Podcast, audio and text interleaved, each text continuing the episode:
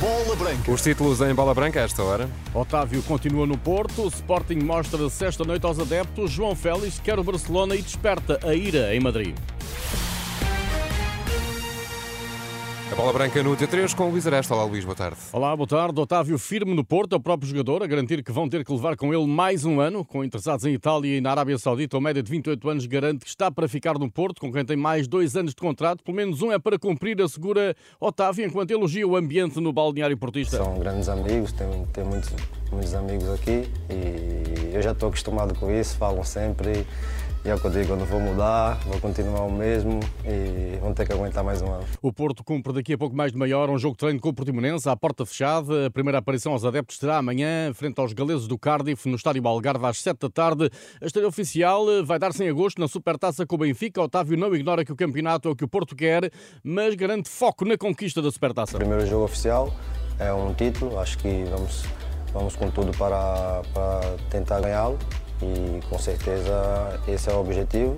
E depois é jogo a jogo. Acho que não podemos pensar só no final em ganhar, porque o primeiro jogo da liga vai ser importante, como o último vai ser importante. Então temos que começar forte o campeonato, começar forte a taça taça da Liga e tentar ganhar todos os jogos possíveis. Declarações de Otávio aos meios do Porto. Quanto a Alain Varela, o negócio com o Boca Juniors está preso por detalhes. O médio argentino viajou para Santiago del Estero e vai ser titular nos 16 avos da taça frente ao Barraca Central. A agitar o mercado e as relações entre Madrid e Barcelona está João Félix, falado na luz, mas que poderá ter como destino Camp na Catalunha. Foi o próprio jogador a apontar o futuro ao declarar o sonho de jogar pelo Barça, o que lhe valeu manifestações de hostilidade dos adeptos colchoneros. A declaração do internacional português soou a desrespeito pelo Atlético de Madrid, como relata a partir da capital espanhola o jornalista da cadena COPE, Javier Gomes. Por aqui estamos surpreendidos com estas declarações do João Félix. Não só nós, mas também o Atlético de Madrid. O jogador não tinha autorização para falar e o Atlético considera que foi uma falta de respeito para com o clube que pagou 127 milhões de euros por ele.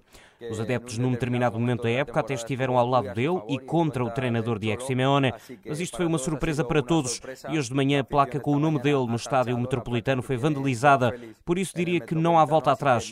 Vai ter de sair do clube. Veremos é se cumpre o sonho, como ele próprio disse, de ir para o Barcelona. O Barça tem muitos problemas económicos, pelo que não se antecipa um negócio fácil. Vai ser um mercado duro. O Barcelona, não tendo dinheiro para a transferência, vai ter de arranjar uma maneira de pagar um valor pelo empréstimo que será mais mais alto do que os 10 milhões de euros que o Chelsea pagou na época passada. O Atlético já treinou esta tarde e viaja na segunda-feira para a Coreia do Sul para estágio. A situação está longe de resolvida e os próximos dias podem ser chave van a ser claves. Fora desta equação parece estar o Benfica, que para a baliza terá de procurar alternativa a Bento face à intransigência do Atlético Paranaense. Segundo o portal Globo Esporte, os dirigentes brasileiros esperam que o guarda-redes se valorize nos próximos meses com uma chamada à seleção. Rui Costa já terá sido informado de que a hipótese Bento caiu, tal como já sabe que Rafa Silva quer levar até ao fim o contrato que termina no final desta época. Contactado pela Renascença, o empresário do jogador não desmente a continuidade na luz. Questão distinta é a da renovação. O treinador Henrique Nunes, que lançou Rafa no Feirense, acredita que os 30 anos de idade não são nem serão problema para o jogador? Para mim, a maior característica do Rafa é a velocidade com que ele conduz a bola.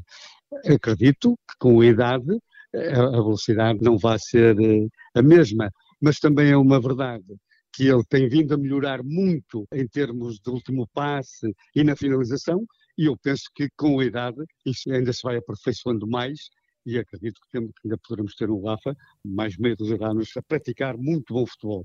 Esta hora, Rui Costa é recebido na Câmara de Albufeira. Os encarnados estão no Algarve, onde esta quinta-feira, às oito e meia da noite, defrontam o Al Nasser de Ronaldo e Luís Castro, naquele que será o terceiro jogo da pré-época. Já os adeptos do Sporting têm hoje a possibilidade de ver atuar a equipa pela primeira vez na pré-temporada, a partir das oito e meia, diante dos belgas do Genk, no estádio Algarve. As expectativas estão centradas no reforço sueco Guiócaras, que na manhã de hoje alinhou com Paulinho num jogo de treino de referência, que o Sporting venceu por 2-1, com golos de Jenny Catamo e de Gonçalo Inácio. Pelos algarvios marcou o médio Diogo Paulo. Fora das opções no plantel leonino, Rafael Camacho, entrar no último ano de contrato, é pretendido em Famalicão. Bola Branca sabe que o jogador tem propostas de Inglaterra, mas dá prioridade ao Famalicão para poder relançar a carreira em Portugal.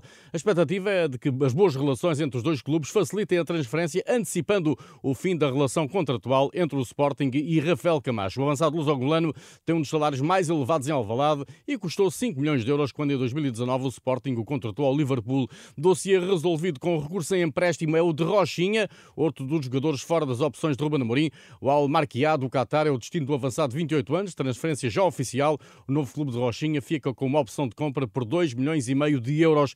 O Braga, já com o central José Fonte integrado nos treinos, tal como os três grandes, também trabalha no Algarve e vai entrar em campo às 7 da tarde, daqui a pouco mais de meia hora, frente ao Cardiff em Lagos, a equipa treinada por Arthur Jorge, recordo, ganhou os primeiros dois jogos da pré-época, 4-0 ao Torriense e 2-0 ao Boa Vista. Futebol feminino, na Nova Zelândia aproxima-se o dia da estreia absoluta de Portugal no Campeonato do Mundo. Primeiro jogo frente aos Países Baixos é domingo às 8h30 da manhã, hora de Portugal continental, nada habitual para acompanhar pela TV à distância de quase 20 mil quilómetros. Daí o desafio lançado pela jogadora portuguesa Fátima Pinto. Ponham o despertador, vejam os nossos jogos, vão valer a pena, vamos apresentar um bom futebol e é isso que nós queremos. Precisamos do vosso apoio. Hoje, Diana Gomes voltou aos treinos, tal como Kika Nazaré trabalhou integrada, Carol Costa ficou pelo ginásio em gestão de esforço. Miguel Leal é o novo treinador do Al Tadamon do Kuwait. Com Miguel Leal viaja o adjunto português Flávio Silva.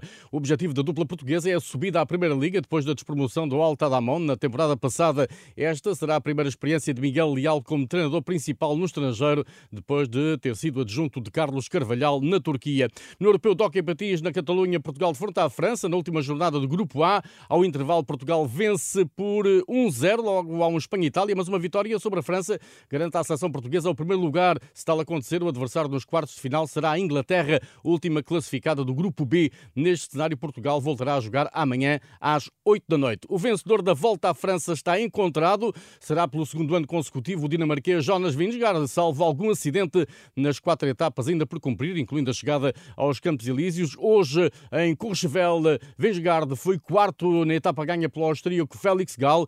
Já o esloveno Pogacar caiu a pique, terminando como 22 a mais de 7 minutos do vencedor. Na geral, a vantagem do camisola amarela Vingegaard para Pogacar disparou para 7 minutos e 35 segundos. Quanto aos dois portugueses, ainda em prova no Tour, Rui Costa, 40 etapa, ocupa na geral o lugar 73. Nelson Oliveira é o 56 depois de ter hoje fechado a etapa no 54 posto. Tudo em rr.pt. Boa tarde.